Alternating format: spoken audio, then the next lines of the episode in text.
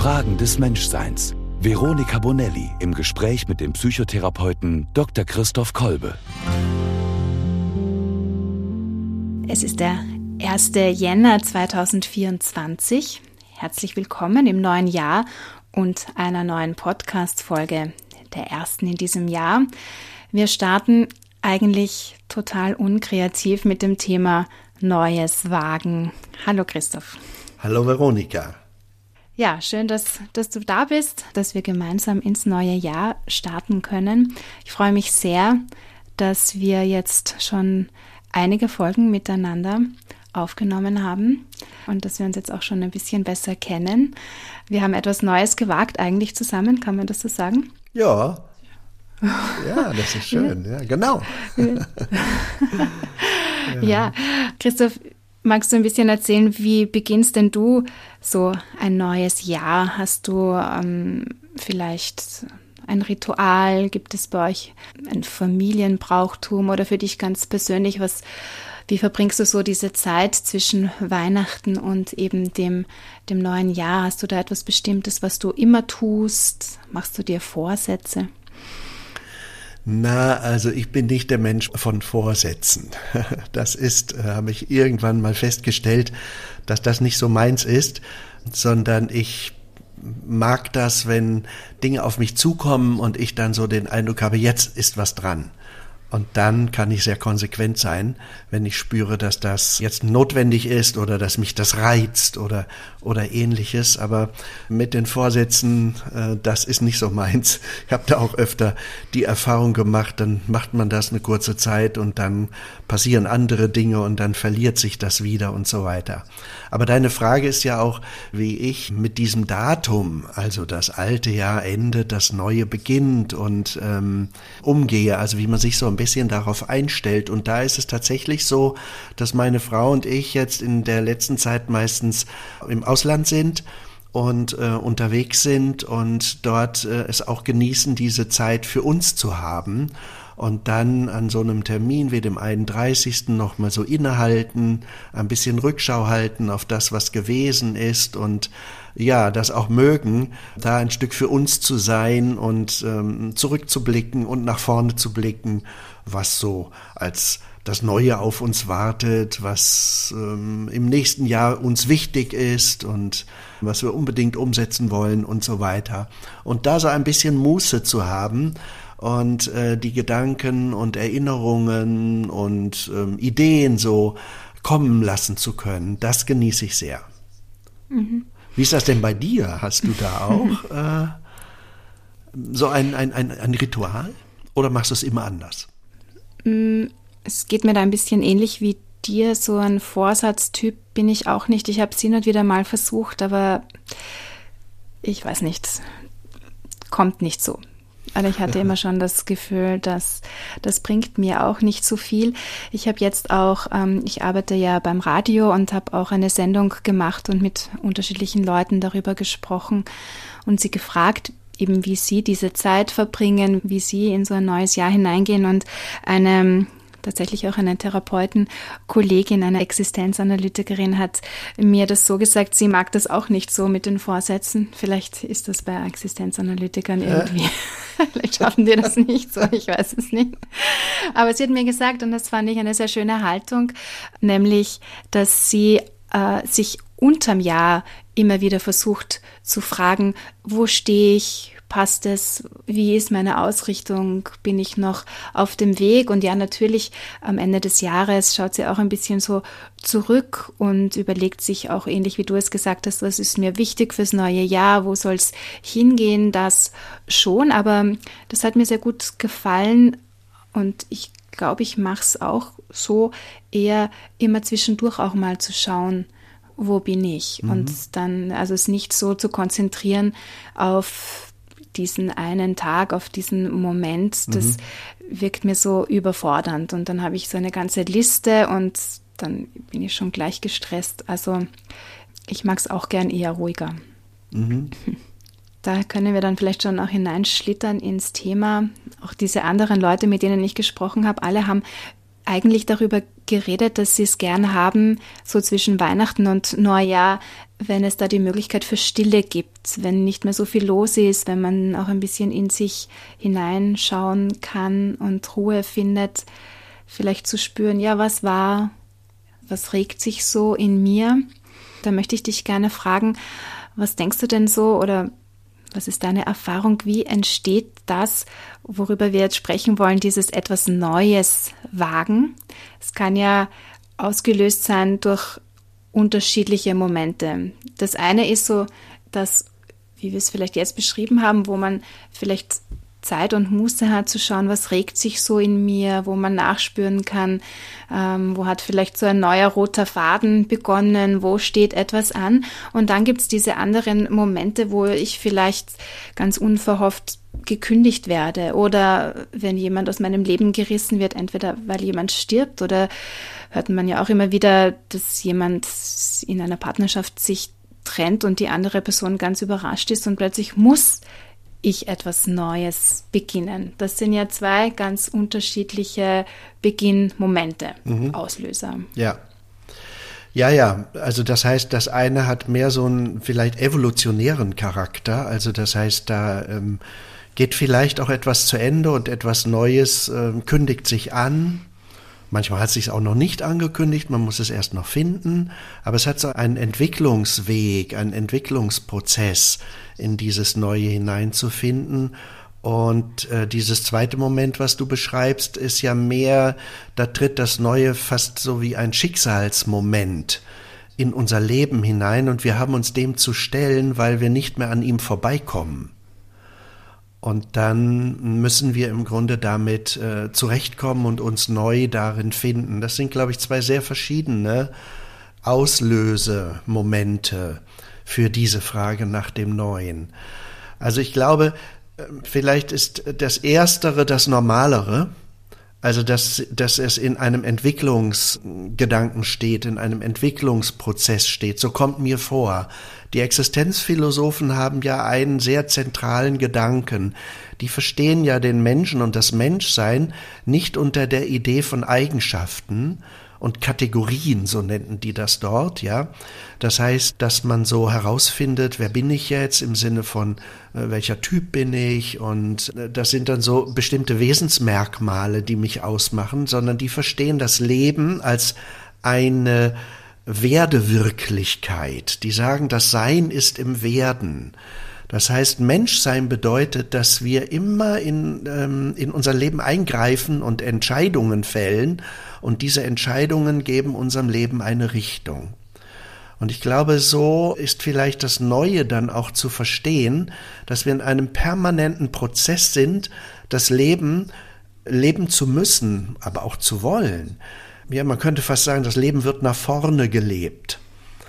Ja, also es soll um was gehen im Leben. Und ich glaube, somit entsteht die Frage, ja, um was geht's denn? Ist das etwas, was ich tue, bei dem es um etwas geht? Und äh, so kann, glaube ich, dann auch Bilanz gezogen werden und dann spürt man plötzlich, ja, das ist es nicht mehr. Das war mal interessant. Das ist mir in meinem Leben mehrfach so gegangen, dass ich dann gemerkt habe, bestimmte Dinge haben mich wahnsinnig interessiert die fand ich total spannend. Und irgendwann haben die ihren Zenit überschritten und dann waren sie immer noch ja, Dinge, die ich vielleicht gerne getan habe oder die mich durchaus auch interessierten, aber es hatte nicht mehr das Feuer, dieses Interesse, das es zu einem anderen Zeitpunkt hatte. Vielleicht hat das auch mit Lebensalter zu tun und Entwicklung und so, glaube ich, ist das was ganz Natürliches, dass Dinge sich verändern ihre Bedeutung für eine Zeit lang haben und wir dann nach neuen Bedeutungen fragen, die unserem Leben Sinn verleihen. Mhm. Hast du mal so ganz was Radikales gemacht? So, das, wie ich es mir jetzt bei dir vorstelle und wie sich's anhört, ist etwas, das sich entwickelt, wo wir schon spüren, jetzt könnte es in eine neue Richtung gehen oder etwas anderes. Aber dann gibt es ja auch so Menschen, die so sagen, und jetzt kündige ich meinen alten Job und ich mache ganz was anderes. Mhm. Ich wandere nach Australien aus und werde Surferin. Ja. Ja, das bin ich, glaube ich, von meiner Wesensstruktur weniger. Also das würde ich sagen, das sind diese revolutionären Typen ja, die das eine beenden und dann in, ganz ins andere gehen und die können dann auch zu einem anderen Zeitpunkt wiederum ganz in was anderes hineingehen. Das ist vielleicht ein bisschen auch eine Typsache, äh, wie man da äh, eingestellt ist. Bei mir haben sich die Dinge eher entwickelt immer und wenn das eine zu Ende gekommen ist, hat sich was anderes längst schon vorbereitet. Aber trotzdem brauchte das jedes Mal auch einen gewissen Mut zu sagen, jetzt ist, ist etwas zu einem Ende gekommen und jetzt äh, geht es anders weiter. Also ich habe zum Beispiel als junger Mensch 15 Jahre lang Musik gemacht. Wir sind auf unglaublich vielen Bühnen gestanden, quer durch Deutschland getourt und hatten ein großes Publikum an Leuten, die unsere Songs kannten und mitgesungen haben. Und das war eine sehr, sehr spannende Zeit und auch eine sehr, sehr prägende Zeit. Und dann standen wir vor dieser Frage, werden wir Berufsmusiker? und machen daraus unseren Broterwerb oder gehen wir in unsere Berufe und müssen dann aber über kurz oder lang, und das war mir sehr klar, sagen, das machen wir so nicht mehr weiter. Wenn man auf einem bestimmten Level Musik gemacht hat, wir haben verschiedene Schallplatten aufgenommen in ähm, großen Studios und so weiter, also ja, dann macht man entweder dort weiter oder aber man sagt, das hatte seine Zeit. Und das war zum Beispiel so etwas, wo wir dann eine ganz tolle Abschiedstournee gemacht haben. Und äh, das ist jetzt gut 50 Jahre her, dass wir uns gefunden haben und gegründet hatten, 35, seit wir dann äh, den Abschied von der Bühne genommen haben. Und damit war mir klar, das wirst du in dieser Weise so nicht mehr machen. Das war eine ganz, ganz äh, markante Zäsur für mich in meinem Leben. Und so habe ich ein paar solcher Zäsuren, die ich erinnere, wo ich gewusst habe, das hat jetzt hier seine Zeit gehabt und jetzt gehst du in was Neues hinein. Also erstmal, wow, sehr spannend. Das, das wusste ich so noch nicht von dir. Ja, wir haben übrigens ein paar Songs neu aufgenommen. Vier Songs kann man im Internet ähm, im, auf YouTube hören. Theophilis.com. Uh. Theophilis.com. Ah, ich, ich glaube, das sollten wir verlinken bei den Infos zu unserer Folge. Christoph, sehr spannend. Ähm, das finde ich aber doch auch, ähm, auch einen größeren Schritt. Kannst du dich da noch erinnern, wie hat sich das angefühlt, dieses neue oder dieser Moment, so jetzt ist der Moment, weil oft ist es ja auch so, man trägt etwas länger schon mit sich herum und überlegt und auch wenn es sich richtig anfühlt, gibt es ja dann doch ein, vielleicht ein Für und ein, ein Wider. Kannst du das ein bisschen für uns aufzeigen? Woran könnte ich es denn merken, jetzt ist es richtig? Weil es bleibt ja immer ein Sprung, oder? Ja, ja. Ja, ich glaube, ähm, das ist eine interessante Frage jetzt. Also das Erste, was mir einfällt, ist gar nicht so sehr äh, das Wissen um das Neue, sondern das Erste ist eigentlich der Abschied vom Alten. Mhm. Also dieses, woran spürst du es, ist, äh, dass man spürt, dass etwas zu Ende geht, was man vielleicht zu einem bestimmten Zeitpunkt so noch gar nicht zu Ende gehen lassen möchte. Äh, weil man mag das ja, man liebt das ja. Es ist ja äh, bedeutungsvoll. Und doch spürt man, es kommt da etwas zu, zu einem Ende, zu einem Punkt. Leichter ist es vielleicht bei den Dingen, die sich überlebt haben, wo man sowieso weiß, das mag ich jetzt nicht mehr. Das ist langweilig geworden, so.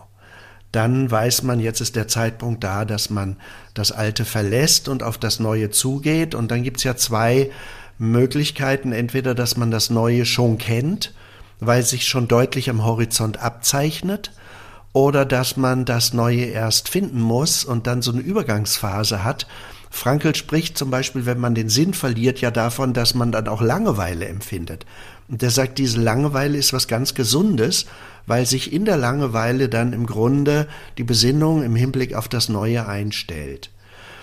Ich habe das weniger erlebt in meinem Leben, weil es immer mit spannenden Projekten vollgespickt war und ist eigentlich bis heute. Und für mich habe ich es dann festgemacht, dass es anderes gibt, was mich einfach brennend interessiert. All das, was zum Beispiel auch die Existenzanalyse weiterentwickelt hat, das waren über viele Jahre im Grunde für mich sehr wertvolle, spannende Lebensbegleiter, möchte ich mal sagen, Themen. Und also ich habe es gemerkt an etwas, was mich stattdessen interessiert hat. und wo ich dann mhm. merke, wenn ich aufstehe, dann gehe ich automatisch an den Schreibtisch, ich lese das Buch weiter und es ist mir keine Mühe, das zu tun, sondern es ist mir eine Freude. Mhm.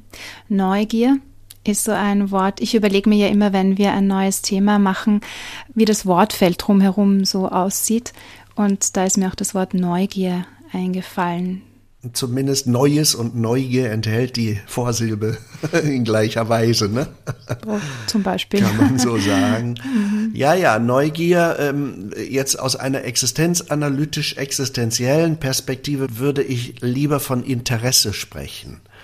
Ja, Neugier ist mehr das, was mich persönlich äh, befriedigt im Wissen und Zugehen auf die Dinge und das Interesse ist mehr am Wert ausgerichtet und interessiert. Aber vielleicht ist das auch nur eine Feinheit der Unterscheidung jetzt. Aber es stimmt, ich glaube, dieses, es gibt da etwas, was wartet, was äh, spannend ist. Aber vielleicht passt ein anderer Gedanke gut dazu. Ich glaube, der Mensch will lebendig sein. Zu leben heißt in Lebendigkeit zu stehen. Und ich glaube, das ist das, was äh, die Neugier noch ein bisschen fassbarer macht. Das Interesse ist da ein bisschen vielleicht abstrakter, dass wir uns lebendig angezogen fühlen von etwas. Und wir spüren mit diesem Neuen, finden wir in ein Meer an Lebendigkeit. Und das mhm. gehört, glaube ich, zu unserem Menschsein dazu, lebendig leben zu wollen.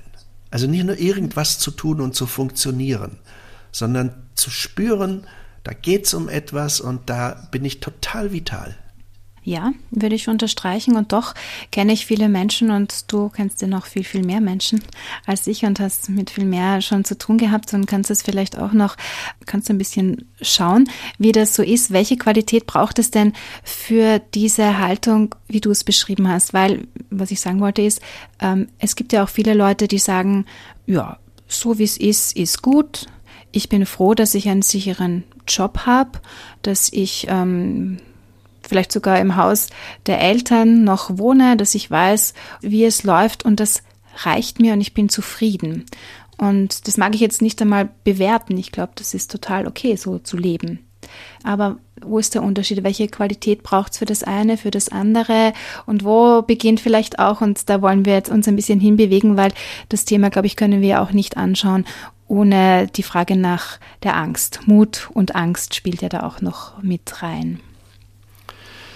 Ja, also es steht uns natürlich nicht zu, über andere Menschen zu urteilen und jeder hat die Möglichkeit, in seiner Weise auch zu leben. Und wenn jemand sagt, dass er darin zufrieden ist und es für ihn gut ist und das auch ähm, spürbar ist, ja, dann glaube ich, ist das völlig in Ordnung zu sagen, das äh, reicht mir. Ähm, ich würde sagen, es ist sehr stark vielleicht an bestimmten Bedürfnissen orientiert, die dann eine gewisse Berücksichtigung finden. Ein Gefühl, es könnte mich sonst überfordern oder es könnte mir sonst zu viel werden, ja, oder etwas von mir abverlangen, was mich aus der Bahn äh, bringt. Dass äh, es vielleicht Menschen gibt, die sagen, das ist mir zu aufregend, das möchte ich nicht. Und deswegen bin ich bereit, in dem Rahmen und Radius zu leben, der für mich ähm, ein guter ist. Und ich glaube, dieser Rahmen und dieser Radius, der ist für uns Menschen verschieden. Und mhm. wie du schon richtig sagst, es steht uns nicht zu, darüber zu urteilen. Die einzige Frage, die wir uns stellen können, bin ich, bin ich glücklich? Bin ich erfüllt? Erfüllt es mich? Ja, und dann finde ich, macht es einen Unterschied, ob ich sage, zufrieden bin ich, aber erfüllt bin ich nicht. Und da würde ich dann schon meinen, dass Menschen, die im Grunde dieses Erfülltsein nicht in sich tragen, letztlich auch danach suchen. Mhm. Vielleicht sich nicht ganz trauen, diese Frage zu stellen. Und dann kämen wir zu dem Thema, das du angedeutet hast, nämlich der Angstseite. Bleiben wir gleich dabei. Hm, was kann uns hindern, Neues zu wagen, wenn wir schon spüren, eigentlich es wäre dran oder ich, ich würde vielleicht auch ganz gern, aber ich traue mich nicht. Ja. Ich glaube, das ist ein großes Thema. Ich glaube, dass viele Menschen, wenn es diese Angst nicht gäbe, durchaus sagen würden, ich wag mal was. Ich tät schon mal was. aber die Angst äh, hindert uns und ähm, von daher sperrt sie uns auch ein und macht letztlich auch unser Leben klein. Ja, und deswegen ist es ein großer Unterschied, ob die Angst uns warnt vor einer unüberlegten Entscheidung, die wir vielleicht treffen, so aus einem Impuls heraus, ach, jetzt mache ich mal irgendwas ganz anders, oder ob die Angst uns festhält und krallt und damit im Grunde nicht auf etwas zugehen lässt, was eigentlich bedeutungsvoll für uns ist und was ja von uns erstrebt wird. Mhm. Also wir wollen jetzt nicht die ganze Folge lang dann jetzt über Angst sprechen. Das können wir vielleicht ein andermal machen, aber ein bisschen Raum darf sie schon auch haben. Also ganz kurz gesagt, Angst hat ja erstmal was Gutes, wie du gerade gesagt hast. Sie, sie warnt uns vielleicht, wir können uns die Frage stellen, ah Moment, warum habe ich Angst? Ich denke nochmal drüber nach. Aber sie kann ja auch wirklich sehr blockieren. Und dann brauchen wir Mut. Und Mut, äh, oder wenn wir so schauen, wer sind die Menschen, die mutig sind, das sind ja nicht die, die vor nichts Angst haben, sondern die Angst haben und trotzdem oder auch mit der Angst etwas wagen. Ja, genau. Aber wenn ich noch mal davor anfangen darf, also wenn die Angst tatsächlich ein Motor ist, der mich im Zufriedenen verweilen lässt und nicht ins Erfülltsein gehen lässt, also diesen mutigen Schritt zu wagen, auf das, was mir sinnvoll scheint, zuzugehen, dann glaube ich, verweile ich eher bei der Fürsorge meiner Befindlichkeiten. Und die Frage ist, warum machen Menschen das? Das so hatte ich dich verstanden, ja, dass du fragst, wie, wie kommt das denn dazu, dass ich dabei bleibe? Und das hat damit zu tun, dass wir, glaube ich, ähm, unbewusste Themen in uns haben, wo wir uns dann überfordert fühlen, und das mal überprüfen müssten, ob wir wirklich überfordert sind oder ob das eigentlich alles Ängste sind, die eine, eine Rolle spielen oder dass wir in Konflikte kommen und meinen, denen nicht gewachsen zu sein. Also nach meiner therapeutischen Erfahrung gibt es immer ein Thema im Hintergrund, äh, von dem wir fürchten, dass es uns überfordert. Und im Grunde opfern wir das interessante Neue dem ähm, Beruhigungsgefühl, nicht in die Überforderung zu kommen. Und das kann man sogar in bestimmter Hinsicht auch verstehen, wenn Menschen sehr schlimme Dinge erlebt haben, dass sie dann sagen, ich möchte nicht ein erneutes Mal in die Überforderung kommen. Aber das ist ja nicht die Wirklichkeit der meisten Menschen. Und äh, von daher glaube ich, es geht eher darum zu gucken, was überfordert mich da denn eigentlich oder was habe ich für eine Fantasie, was jetzt äh, so problematisch passieren könnte, wenn ich mal äh, etwas Neues wage und stimmt das eigentlich? Ja, und dann merkt man vielleicht, dass meistens äh, die Angst eine Unangemessenheit hat. Mhm. So. Und die andere Frage, die du gestellt hast, ist, ähm, die, es braucht den Mut, dass wir das Neue wagen. Und das hat damit zu tun, wenn wir auf das Neue zugehen, dann überbrücken wir, glaube ich, im Zugang auf das Neue immer einen Moment der Unsicherheit. Ja, also das Neue ist ja nicht nur dadurch gekennzeichnet, dass es interessant ist und ein interessanter Wert für mich ist, sondern dass ich noch nicht genau weiß, ob ich dem gewachsen bin, ob es gut ausgehen wird ähm, und ob es am Schluss wirklich das Richtige ist. Ja, das weiß ich erst, wenn ich den Schritt gehe. Und von daher ist der Zugang auf das Neue immer ein Überwinden des Ungewissen. Ja, und für das, für dieses Überwinden, also für diesen Schritt in das Ungewisse hinein etwas zu wagen, also mich zu investieren und so weiter, da brauche ich Vertrauen und Mut ist eine, die Kraftseite des Vertrauens. Mhm. Genau, also das einzige Mittel, das hilft, ist, es trotzdem zu wagen. Also mit Angst, wir können uns fragen, woher kommt die Angst? Wir können sie verstehen, aber um sie dann, ähm, um sie kleiner zu machen, können wir nur schauen, was passiert, wenn ich die Sache mache, vor der ich Angst habe, oder? Genau, und da, ich kann noch etwas tun. Ich kann nämlich überprüfen, ob diese Sache haltgebend ist. Also ein gutes Fundament in sich trägt, sodass es einen guten Realismus hat. Mhm. Ja, und ich glaube, das ist auch das, was Mut ausmacht, dass er sich an Realität orientiert. Sonst sprechen wir von Übermut. Und der Volksmund sagt, Übermut tut selten gut. Ja, also von daher, es braucht einen Mut und es braucht ein Vertrauen und dieses Vertrauen richtet sich aus an Wirklichkeitsbedingungen, die auch einen realistischen Zusammenhang haben. Also insofern ist für mich der Zugang auf das Neue immer auch eine Begegnung mit einer bevorstehenden Möglichkeit, die aber eine, einen Realitätsbezug hat. Mhm. Ich habe ein schönes Gedicht oder einen schönen Satz von Hilde Domin zu dem Thema gefunden. Steht auch so in meinem Zimmer als, als Bild. Ich setzte den Fuß in die Luft und sie trug. Das finde ich sehr schön. Also ist jetzt quasi nichts zu dem, was du vorher gesagt hast, nicht sehr realistisch in die Luft. Aber ich glaube, bei so manchen Entscheidungen fühlt sich das genauso an. Ja. Wir, wir wissen zwar schon, ja, wir haben es geprüft und so weiter, aber es fühlt sich trotzdem so an, wie wenn ich so ins total Ungewisse irgendwie gehen würde. Und wenn sie dann sagt, und sie trug, das ist diese Erfahrung, die wir da machen, ah hoppala, es geht doch. Genau. Und ich werde, ich, ich bleibe gehalten. Ja, aber was sie, glaube ich, auch damit beschreibt, ist dieses Moment der Freiheit. Wenn ich in dieses Neue hineingehe, eröffnet sich plötzlich Welt. Welt ist nicht abgeschlossen und fertig, sondern sie ist offen. Und ich glaube, das ist das, was Menschen, die auf das Neue zugehen können, spüren, die sind ja deswegen auch neugierig oder interessiert, ja, da, da wartet was auf uns. Die Welt stellt uns etwas zur Verfügung, das auf uns wartet. Ich finde das als inzwischen jetzt älter werdender Mensch natürlich ein unglaublich spannendes Thema, was wartet auf uns Menschen, auch wenn wir älter werden. Man kann ja älter werden darin verstehen, dass man sagt, die Möglichkeitshorizonte schränken sich immer mehr ein. Also was wartet trotzdem noch auf uns? Und ich glaube, das ist ja auch zum Beispiel in der Depression diese Erfahrung, es macht keinen Sinn mehr aufzustehen, weil nichts wartet. Natürlich wartet noch etwas, aber im Erleben des Menschen spürt er das nicht, dass die Sonne scheint und es ist schön spazieren zu gehen, sondern sie scheint halt. Ja? Und äh, in, insofern, glaube ich, geht es um dieses, was wartet da auf uns und diesen Schritt ins Wagnis zu tun äh, und, und damit im Grunde ja neue Horizonte zu erobern und das Leben in seinem Reichtum, in seiner Kostbarkeit, in seiner Fülle spüren zu können. Ich glaube, das geht nur, wenn man sich immer wieder aufmacht. Mhm. Welchen Satz würdest du eher unterschreiben? Aller Anfang ist schwer oder jedem Anfang wohnt ein Zauber inne? Hermann Hesse.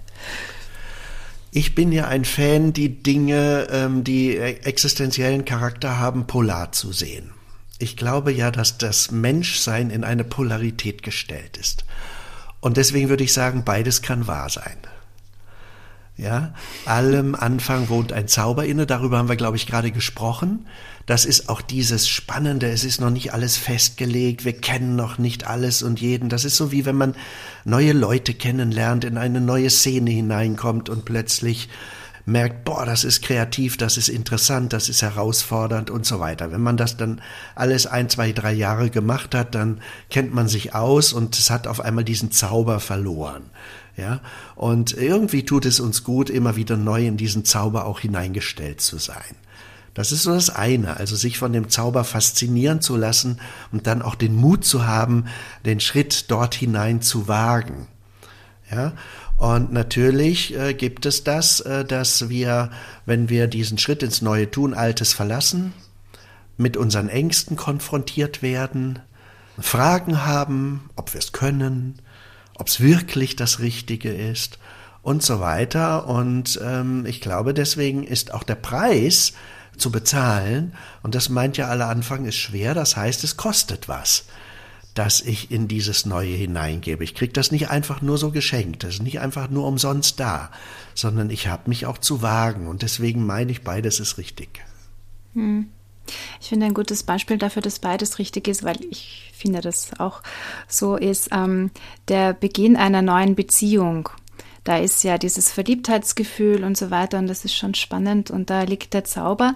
Aber auf der anderen Seite muss ich sagen, ich war dann immer froh, wenn diese allererste Zeit eigentlich vorbei ist, weil ähm, dieses kennenlernen, nicht so genau wissen, wie so tickt der andere oder wenn man zusammenzieht, bis man weiß, wie man so tun muss, damit man gut miteinander auskommt. Also mir war das dann immer, ich habe mich immer wohler gefühlt, wenn ich gewisse Dinge schon wusste und die andere Person besser kannte und auch gewusst habe, der kennt mich und mhm. ähm, da kann ich freier sein. Also ich finde, da liegt auch so beides. Ja, ein schönes drin. Beispiel, ja. Mhm. Mhm. Das hat vielleicht auch mit Vertrautheit zu tun, ja.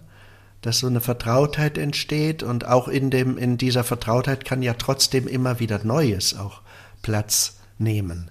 Ja, es muss ja nicht heißen, dass das alles nur rückwärts gewandt ist oder man sich dann einrichtet in so einer abgeschotteten Welt, wo das Neue gar nicht mehr hereinkommt. Ich würde gern jetzt nochmal darauf zurückkommen, auf diese Momente im Leben, wo wir so quasi gezwungen sind, uns auf Neues einzulassen, weil etwas von außen auf uns hereinbricht, das sehr unerwartet ist und vielleicht uns etwas nimmt, was wir gar nicht ändern wollten. Wie zum Beispiel, mhm. wenn ein geliebter Mensch stirbt, vielleicht sogar der Partner oder die Partnerin oder wenn wir ganz plötzlich unseren Job verlieren, weil die Firma in Konkurs geht, was auch immer. Wie können wir da besser umgehen mit diesem Neuen, dass wir dann einfach starten müssen, ob wir wollen oder nicht? Ja, das ist ein schweres Thema, was du ansprichst. Und ich habe jetzt gerade eben einen Vortrag gehalten vor den Kolleginnen und Kollegen in der Ukraine, die ja auch in solch einer Erfahrung stehen. Da ist Krieg und ähm, plötzlich wird unser Land zerstört, unsere Häuser werden uns genommen, die werden zerbombt und wir begegnen jetzt einer Wirklichkeit, die ist voller Leid und furchtbarer äh, Situationen, also viel Verlust und, und, und, und, und Leid und Trauer und so weiter. Und das sind ja alles Dinge, die sucht man sich nicht aus. Ähm, du fragst, wie man, wie man darin Neues findet? Wie man es innerlich angehen kann, wie, wie ich mich leichter entscheiden kann, Ja zu sagen zu dem Neuen, das jetzt da ist, das ich so nicht wollte. Also ich glaube, die schwerste, äh, grundlegendste Aufgabe ist ähm, erstmal, ähm, dass man äh, anerkennt, dass es ist, wie es ist. Man kann noch sagen, sein lassen können. Also dass man diesen Verlust zum Beispiel bejaht. Also bejaht heißt nicht ihn gut finden, sondern heißt äh, gelten lassen, dass das jetzt so ist. Und ich glaube, das ist die Voraussetzung. Und das kann manchmal dauern bis wir die Kraft haben, etwas sein zu lassen. Wir können in der Regel dann etwas nicht gut sein lassen, wenn wir Angst haben, in ein Grundgefühl der Überforderung zu kommen. Ja, also wenn wir äh, uns ohnmächtig dem gegenüber fühlen, was auf uns zukommt. Ja, das ist das Bedrohlichste, weil dann sind wir zutiefst in unserem äh, Umgehen können mit der Situation bedroht. Und das brauchen wir. Wir brauchen ein Grundgefühl, damit um zu, umgehen zu können. Und ich glaube, das Sein lassen ist die, die basalste Form, wie wir in dieses Umgehen können, zurückfinden, dass wir sagen, so ist es jetzt. So ist es jetzt. Und dann gibt es später noch ein paar andere Schritte, das wäre aber jetzt ähm, vielleicht ein, ja, würde uns jetzt zu weit führen. Das hat äh, so etwas zu tun mit Aushalten, mit Annehmen einer solchen Situation, so dass ich im Grunde ähm, sie in gewisser Weise dann auch loslassen kann, damit schlussendlich Neues entstehen kann. Also es wird um einen Verwandlungsprozess gehen da drin. Aber dieser Verwandlungsprozess, und das ist das entscheidende Moment, ist immer so, dass ähm, ich in meinem Sein mich wandle. Also es macht auch was mit mir. Es ist nicht nur einfach ein Ereignis, was irgendwann vorbei ist und in den Hintergrund tritt, sondern ich werde eine andere, ein anderer. Ja, und deswegen merkt man das auch Menschen an, die dem begegnet sind, dass sie geschafft haben, das so zu sich zu nehmen, dass sie jetzt aus einer anderen Ebene der Erfahrung sprechen. Oder Menschen verstehen, auf Menschen zugehen, mit, mit Situationen umgehen. Und das ist ihr Neues was sie zur Verfügung haben. Mhm, das finde ich einen sehr schönen Gedanken jetzt noch dazu mitzudenken, dass wenn wir Neues in unserem Leben wagen, dass auch wir neu werden, damit ja. das. Mhm. Und stimmt, wenn ich so schaue, genau das ist ja auch tatsächlich auch meine Erfahrung. Und das, ich denke jetzt da auch so an ein plötzliches Ende einer Beziehung. Es so plötzlich war es dann ehrlich gesagt eh nicht, aber in dem Moment habe ich so empfunden, es war ganz schrecklich für mich und habe auch über ein Jahr gebraucht, um da wieder stabiler zu werden, ehrlich gesagt. Aber jetzt zurückwirkend bin ich sehr dankbar dafür, dass es genau so passiert ist, hat mich total weitergebracht und ich bin sehr froh um das Neue, das da in mein Leben und in mich als Person gekommen ist durch, dadurch, dass das ein gefühlt wirklich sehr aufgezwungenes, eine aufgezwungene Veränderung und etwas Neues war. Ich habe dann auch wieder die Stadt gewechselt und so weiter. Also mhm. da ist dann viel wieder Neues passiert, hat viel ins Rollen gebracht, was mich am Anfang sehr überfordert hat, aber. Und was, was, was ist für dich darin als, als Neues äh, erfahrbar geworden? Mhm. Falls es jetzt nicht zu persönlich ist. Nein, ich habe mich da einfach dann besser kennengelernt. Ich habe mich auseinandersetzen mhm. können mit, mit Themen, die vorher, die ich vorher verdecken habe können, eigentlich mhm. durch diese Beziehung. Und dann war ich plötzlich so auf mich gestellt und war dann irgendwie gezwungen, einfach noch einmal zu fragen, ähm, was, was trifft mich da jetzt so und was, was macht es, dass ich nicht loslassen kann und.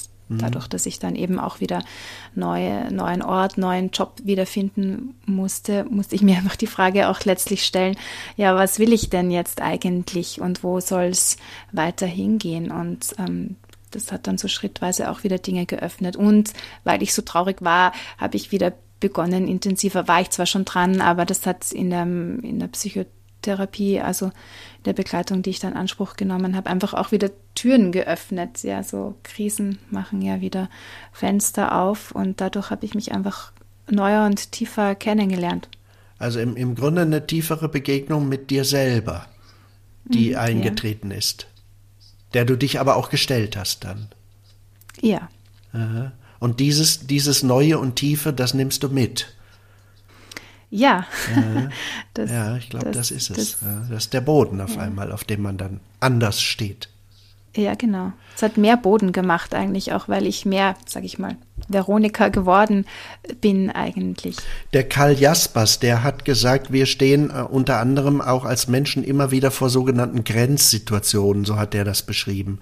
Und der würde dieses, was du jetzt hier fragst mit dem Schicksal, als Zumutung, ja, würde das als eine solche Grenzsituation, äh, vor der wir stehen, beschreiben und sagt, jetzt kann man entweder flüchten oder man kann verzweifeln oder es verändert sich, man verändert sich selbst da drin.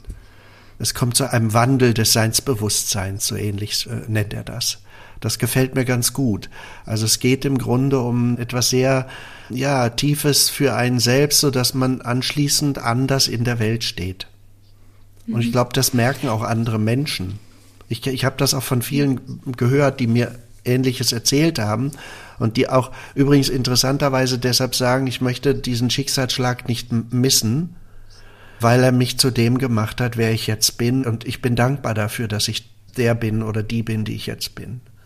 Ja, das habe ich auch schon oft gehört, auch im Rahmen meines Seelsorgepraktikums zum Beispiel. Oder eben auch, ich würde es für mich auch so empfinden, auch wenn jetzt wenn es größere Dramen gibt im Leben als das, was ich jetzt hier beschrieben habe, aber trotzdem.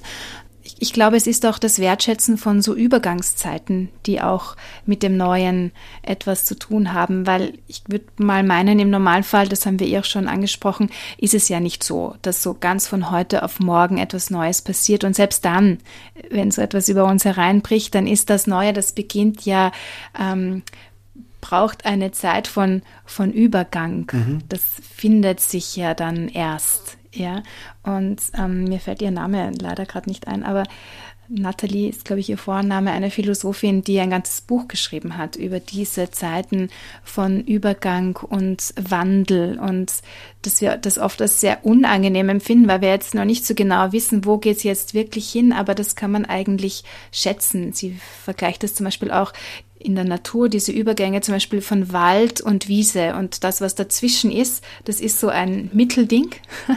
aber in dem tut sich ganz viel ähm, und das ist ganz was Wichtiges zum Beispiel. Ja, und das, oder auch so Geburtsphasen und so, das sind alles gar nicht so leichte Zeiten, aber äh, da liegt ganz viel drin. Genau, mhm. ja. Ja, das, ich glaube, deswegen ist der Übergang sehr vielschichtig. Äh, ich hatte das ja eingangs schon angedeutet. Es geht um den Abschied von etwas, das nicht mehr ist. Und das ist ja auch eine Kunst, das loszulassen und nicht einfach nur sich äh, taub zu stellen und weiterzugehen. Das ist, glaube ich, ein Problem unserer Zeit heute, dass wir keine Kultur haben, wie man etwas lässt, sondern man sagt dann Tschüss und dann geht man sofort aufs Neue zu. Wir, wir sind so äh, es gibt so eine Fülle, auf die man trifft in unserer Zeit, ja, das Fernsehen, das Radio, die Veranstaltungen, die Gelegenheiten und so weiter. Das ist alles eine unglaubliche Dichte. Und im Grunde hat das die große Gefahr einer Ablenkung. Und deswegen ist das, das weiß man übrigens auch von Transformationsprozessen in Unternehmen inzwischen, wie wichtig es ist, äh, wenn etwas Neues bevorsteht und angegangen werden muss, dass man Raum gibt, äh, dass man Abschied nehmen darf von dem Alten, also meinetwegen von diesem Kollegium, in dem man sich wohlgefühlt hat, mit diesen Menschen zusammenzuarbeiten oder einfach nur ein schlichter Arbeitsplatz, der toll war, weil man einen wunderbaren Blick aus dem Fenster hatte in eine Gegend hinein, die man äh, gemocht hat, ja, und plötzlich bekommt man woanders den Schreibtisch zugewiesen. Ja, das sind ja solche Dinge alle. Also dieses ähm, sehr bewusste Hinschauen dessen, was verliere ich denn? Und dann, glaube ich, muss man eine Spannung aushalten, dass in der Regel das Neue noch nicht diese gleiche Kontur hat wie das Alte. Das man ja kennt, mit dem man ja immer wieder äh, Begegnung hat und hatte. Und das Neue wiederum ist noch ähm, konturlos. Wir haben über den Zauber gesprochen, den es äh, dann hat. Das ist die eine Seite, aber dieses nicht greifbare und dadurch auch nicht so ganz wissen, worauf verlasse ich mich jetzt? Worauf gehe ich denn zu? Das ist ja genauso die Schwierigkeit. Und wir haben an dieser Stelle ein großes Bedürfnis, schnell und sicher fühlen zu wollen. Und wir müssen ein bisschen das aushalten, dass diese Sicherheit uns noch nicht so äh, schnell und eindeutig gegeben ist, ja. Und dann erst im Gehen entsteht nach und nach ein Weg und eine Kontur. Und dann wissen wir exakter, ah, so sieht die Landschaft hier aus ah, so äh, hat man sich hier zu geben oder so kommt man hier in Beziehung oder so funktionieren plötzlich äh, Dinge und dann äh, kann eine neue Selbstsicherheit entstehen. Ich glaube, das, das mhm. ist äh, ein Prozess, den man gehen muss und auch bereit sein muss auszuhalten. Mhm. Auch als Gesellschaft, oder? Also als großes Ganzes. Ich habe da noch jetzt gedacht, während du gesprochen hast, was unsere Zeit so ausmacht, ist die Schnelligkeit, wie sich Dinge verändern und wie Neues kommt, neue Technologie. Ständig gibt es neue Geräte und KI und was nicht alles geht. Es geht alles rasend schnell, auch Informationen kommen so schnell. Also wir sind eigentlich im Vergleich zu nur wenigen Jahren früher leben wir ja ganz anders und schneller. Also da war das, was ich vorher gesagt habe, ja auch viel üblicher, dass man einen Job hatte, den man halt sein ganzes Berufsleben lang hatte mhm. und dieses äh, oft umziehen und so weiter, das war ja vor 30, 40 Jahren noch überhaupt nicht so üblich wie jetzt. Und zugleich stelle ich fest, ich weiß nicht, ob du das auch so erlebst, ähm, dass sehr viele Menschen wieder so Halt suchen in Altem, im Brauchtum, in Ritualen. Das kommt ja irgendwie sehr kommt mir zumindest so vor. Also so Zeitschriften boomen oder Fernsehsendungen, wo wir so, ähm, ja, wo so altes, auch Handwerk und so weiter, das ist wieder sehr da. Ich finde das einerseits ja auch sehr schön. Zugleich habe ich so, es ist genau, vielleicht eine Reaktion auf dieses Schnelle, auf das viele Neue, das uns vielleicht auch so im Großen und Ganzen manchmal überfordert. Ja, das ist unglaublich spannend, was du ansprichst, weil das so viele ähm, Themenaspekte impliziert, finde ich. Also man könnte einmal äh, diejenigen, die sich auf das Alte und das Brauchtum beziehen, als diejenigen verstehen, die mit dieser Schnelligkeit und Ungesichertheit unserer Zeit und ich glaube, das ist ein Merkmal unserer Zeit, dass wir einer unglaublichen Pluralität begegnen und dadurch ein Stück den Boden für dieses, was, was gilt eigentlich? Wovon sind wir jetzt überzeugt? nicht mehr in dieser Selbstverständlichkeit zur Verfügung haben. Und den müssen wir entweder uns neu erwerben oder wir müssen aushalten, dass dieser Boden in dieser Form im Moment nicht gegeben ist. Das ist ja eine hohe Kunst. Und und so würde ich sagen, manches von dem Brauchtum orientiert sich eher äh, an einer Angst, äh, etwas wieder fest und sicher haben zu wollen, wie das früher mal war. und dann kennt man sich aus. Aber das ist natürlich nicht gegenwartsbezogen und zukunftsbezogen, weil es beruhigt äh, eher psychodynamisch eine Angst. Und dann gibt's, glaube ich, eine andere Form, ähm, auch Brauchtum zu pflegen oder die Frage, wie gelingt der Aufbruch ins Neue und wie nehmen wir eine Tradition mit in das Neue hinein. Da geht's, glaube ich, um Anknüpfungspunkte, da geht's um Werte, da geht's darum, was hat man eigentlich gefunden, zum Beispiel in früheren Traditionen als wahr, als wahrhaftig, als wertvoll, als bedeutsam und wie kann man das modifizieren, so dass das heute in einer neuen und anderen Welt ja in guter Weise eine Integration findet. Mhm. Und dann, glaube ich, gibt es noch einen dritten Aspekt, nämlich, dass uns einfach bestimmte Riten übrigens in dieser Notwendigkeit, den, den Weg in das Neue immer wieder gehen zu müssen, auch helfen, Halt zu finden. Ja, und jetzt ähm, haben wir ja gerade zum Beispiel das Weihnachtsfest hinter uns. Das ist auch mit bestimmten äh, Riten geprägt, wie wir das in der Regel in unserer Kultur hier leben und wie man zusammenkommt. Dann gibt's äh, Silvester, das Neujahr und so weiter. Auch das hat, ist für viele verbunden mit ganz bestimmten Traditionen, wie sie solche Tage begehen. Und ich glaube, da liegt auch eine Chance drin, einen Halt zu finden in bestimmten Ritualen, weil ähm, man für diesen Moment orientiert ist und sich neu besinnen kann. Das ist vielleicht der tiefere Sinn, der lebendige Sinn von Rituale, dass sie nicht quasi um ihrer selbst willen gepflegt werden, sondern eine Möglichkeit stiften, darin sich zu besinnen. So würde ich es verstehen und, und es, es wird mir ein Rahmen zur Verfügung gestellt, in dem ich mich auf Wesentliches rückbeziehen kann. Und damit ist äh, das nicht nur Pflege vom Brauchtum, sondern es geht im Grunde inhaltlich um, um Selbstverständnisse, Haltungen, die eine Bedeutung haben. Also Achtung davor, wenn es starr wird, oder? Ja. Wenn wir so festhalten wollen ja. und es muss immer so sein, dann ist es wahrscheinlich ein Zeichen dafür, dass wir da eher im Angstmodus sind und nicht in der Offenheit zwischen Halt und, und diesem Fuß in die Luft. Mhm. Genau. Mhm. Wir könnten wahrscheinlich noch länger weitersprechen, aber wir müssen zum Ende kommen. Ich glaube, ich habe ein ganz schönes Schlusswort gefunden. Ähm, ich liebe ja Adventkalender muss ich sagen. So viel zum Thema Brauchtum. Und ich habe da so einen, der geht immer über den 24. hinaus bis zum 6. Jänner. Das mag ich auch irgendwie ganz gerne. Ah. Der äh, gibt noch ein bisschen Halt in das Neue hinein. Und da habe ich auch noch ein Gedicht gefunden das ich noch gerne lesen wollen würde, wenn du sonst nichts mehr sagen möchtest. Na, ich glaube, wir haben vieles Schöne besprochen und mir geht es ähnlich wie dir. Ich glaube, wir könnten noch die eine oder andere Facette ausweiten. Aber angesichts der Zeit müssen wir hier zum Ende kommen und ich denke, das war gut so. Danke dir. Wir haben ja noch ein ganzes Jahr vor uns mit vielen Folgen, über, wo wir uns Gedanken über neue Themen machen können. Also, ich lese in meinem Kalender von einer Birgit Mattausch. Ein Mantel um die Schultern, ein Vorrat an Wörtern in den Taschen, um weiterzugehen. Nicht nur heute, sondern immer. Fort aus dem Alleinsein, hin zu den anderen. Die Wörter heißen Schritt für Schritt.